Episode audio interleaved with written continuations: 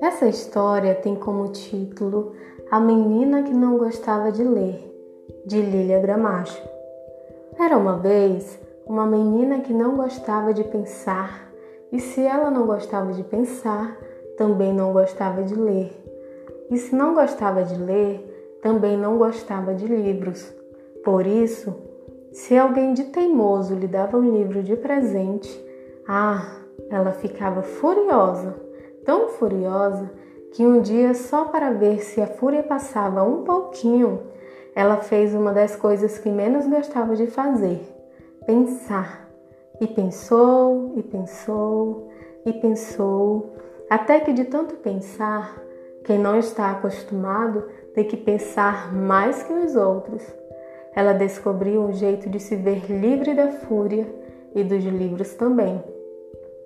Ela pensou assim: se eu não abrir o livro, não vou poder ler o que tem dentro dele. E se eu não ler o que tem dentro dele, não vou poder conhecer suas ideias. E se eu não conhecer as suas ideias, eu não vou poder pensar nelas. Pronto! Era só abrir um presente e descobrir o livro lá dentro, que ela o pegava fechadinho como veio e o prendia na estante. Livro preso na estante é como um tesouro perdido à espera de ser descoberto. Durante muito tempo foi assim, ganhando e prendendo, ganhando e prendendo.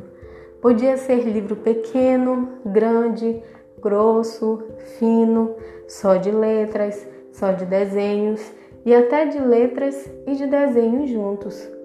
Ela ganhava e prendia e foram tantos os livros que ela aprendeu que a estante foi ficando pesada de gorda, enquanto a menina emagrecia.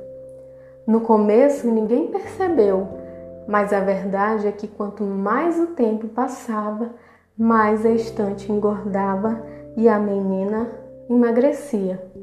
E foi assim, de tão magrinha, que ela adoeceu.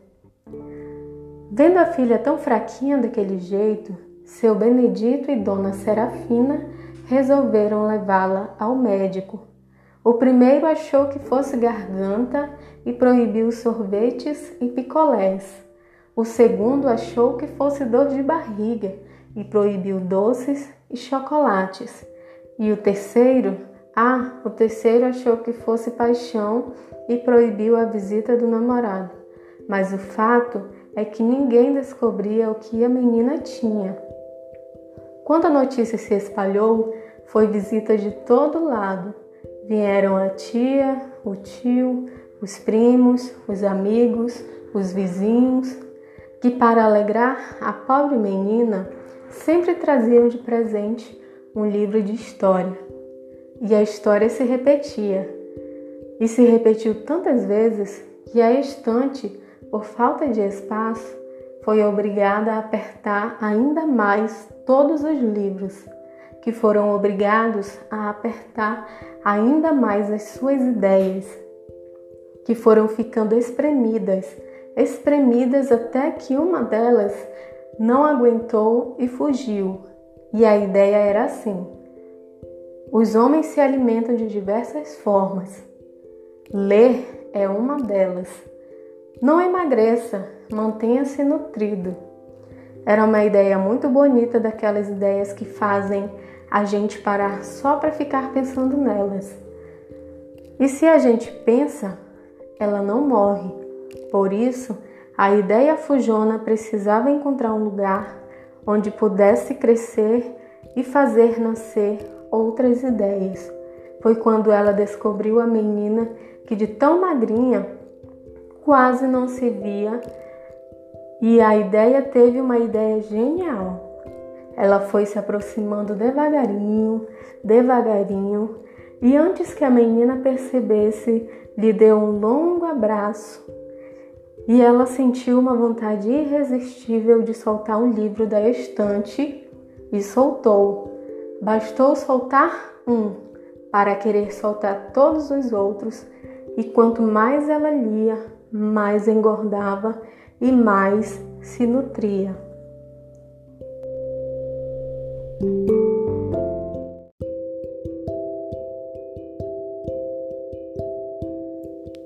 Essa história tem como título Uma História sobre Amizade.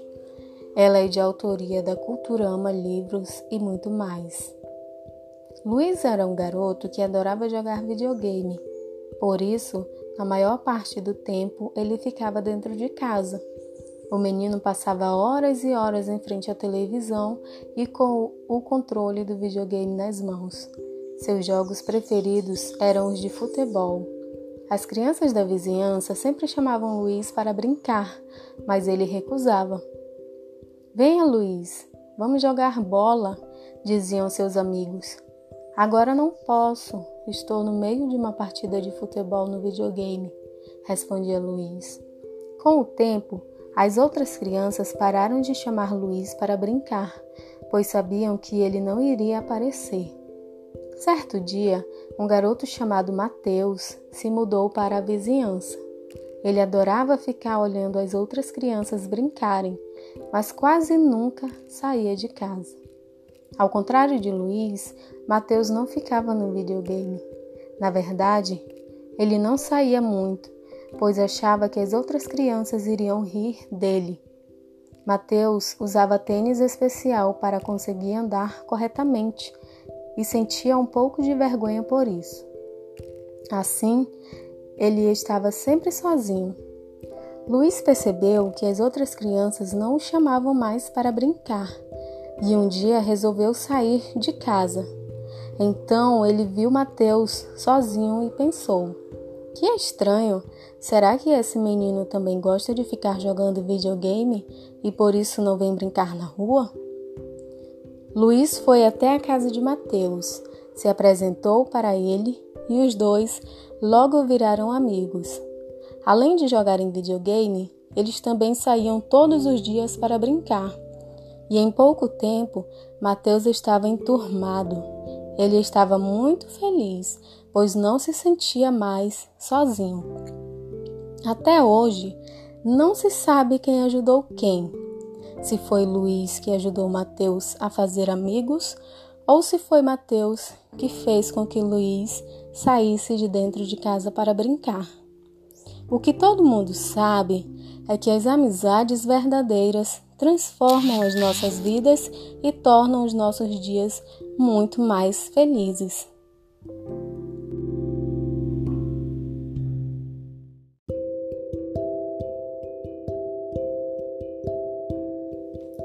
Essa história tem como título Uma História sobre Educação, de autoria da Culturama Livros e muito mais. O Príncipe João. Era uma vez um reino muito, muito distante que ficava além das montanhas. Lá vivia um príncipe muito mimado chamado João Pedro. Tudo o que o príncipe queria, ele tinha isso fez com que ele se tornasse grosseiro com todos os que viviam ao seu redor. Preocupados, os pais de João resolveram chamar um mágico muito conhecido no vilarejo, na esperança de que ele pudesse ajudá-los com o filho. Chegando ao reino, o mágico perguntou: Como posso ajudá-lo, Majestade? Nosso filho está muito mimado temos medo de que seu comportamento o torne uma má pessoa, explicou a rainha.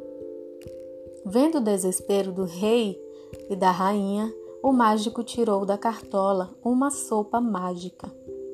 Façam com que o príncipe tome esta sopa e verão o resultado, disse o mágico.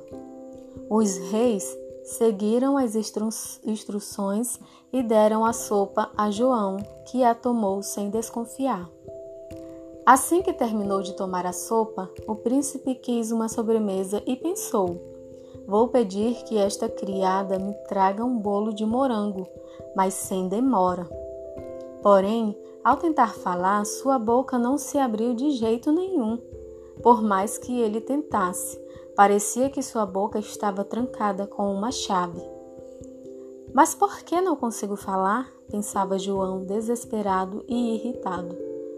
Meu filho, você só vai conseguir falar com as pessoas se disser as palavras mágicas, disse a rainha. Quais palavras serão essas? pensava o príncipe. Ele tentou abracadabra, simsalabim, alakazam. Mesmo assim, nada aconteceu. A rainha tentou dar o exemplo ao filho e pediu à criada: Por favor, traga-me o bolo de morango. Imediatamente, João descobriu qual era a palavra mágica. Radiante, ele disse: Por favor, para mim também. Nesse momento, sua boca se abriu como em um passe de mágica. Com o tempo, João Pedro conheceu outras palavras muito importantes, como obrigado, me desculpe, bom dia, com licença, entre outras. A mágica deu certo e, seus, e os pais de João estavam muito felizes com a mudança do filho. João Pedro cresceu e se tornou um jovem muito disciplinado e amado por seu povo.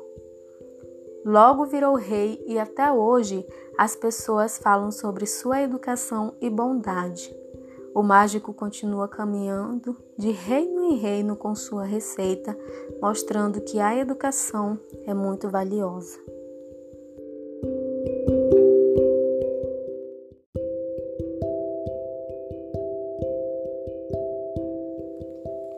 Essa história tem como título Por que não posso ir lá fora?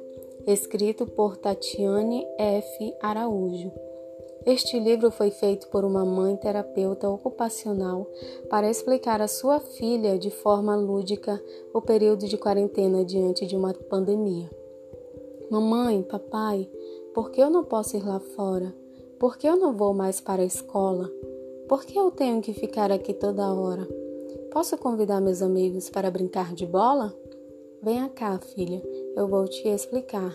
Você sabia que lá fora tem muitos vírus soltos pelo ar? Alguns nem nos fazem mal, mas outros muito doentes podem nos deixar. Quando tocamos nos objetos, os vírus grudam nas nossas mãos, e para nos livrarmos deles, temos que lavar com água e sabão. Se você esquecer de se cuidar, pode ter febre e falta de ar. Mas como você é muito forte, rapidinho vai se recuperar. Ah, mas estou tão cansada de tanto tempo aqui estar. A minha vovó quero visitar. O vovô já saiu do hospital? Quando ele vai melhorar? Filha, eu te entendo, mas devemos em casa ficar para a saúde de quem está vulnerável conseguirmos preservar. Eu sei que a saudade faz doer o coração, mas devemos rezar e confiar nos supermédicos de plantão. Parece até que o tempo parou neste cenário desesperador. Mas podemos inventar tantas coisas. Olha só, na sala tem até um escorregador. Nas paredes, meus desenhos vou pendurar. Cabanas e pontes para me aventurar.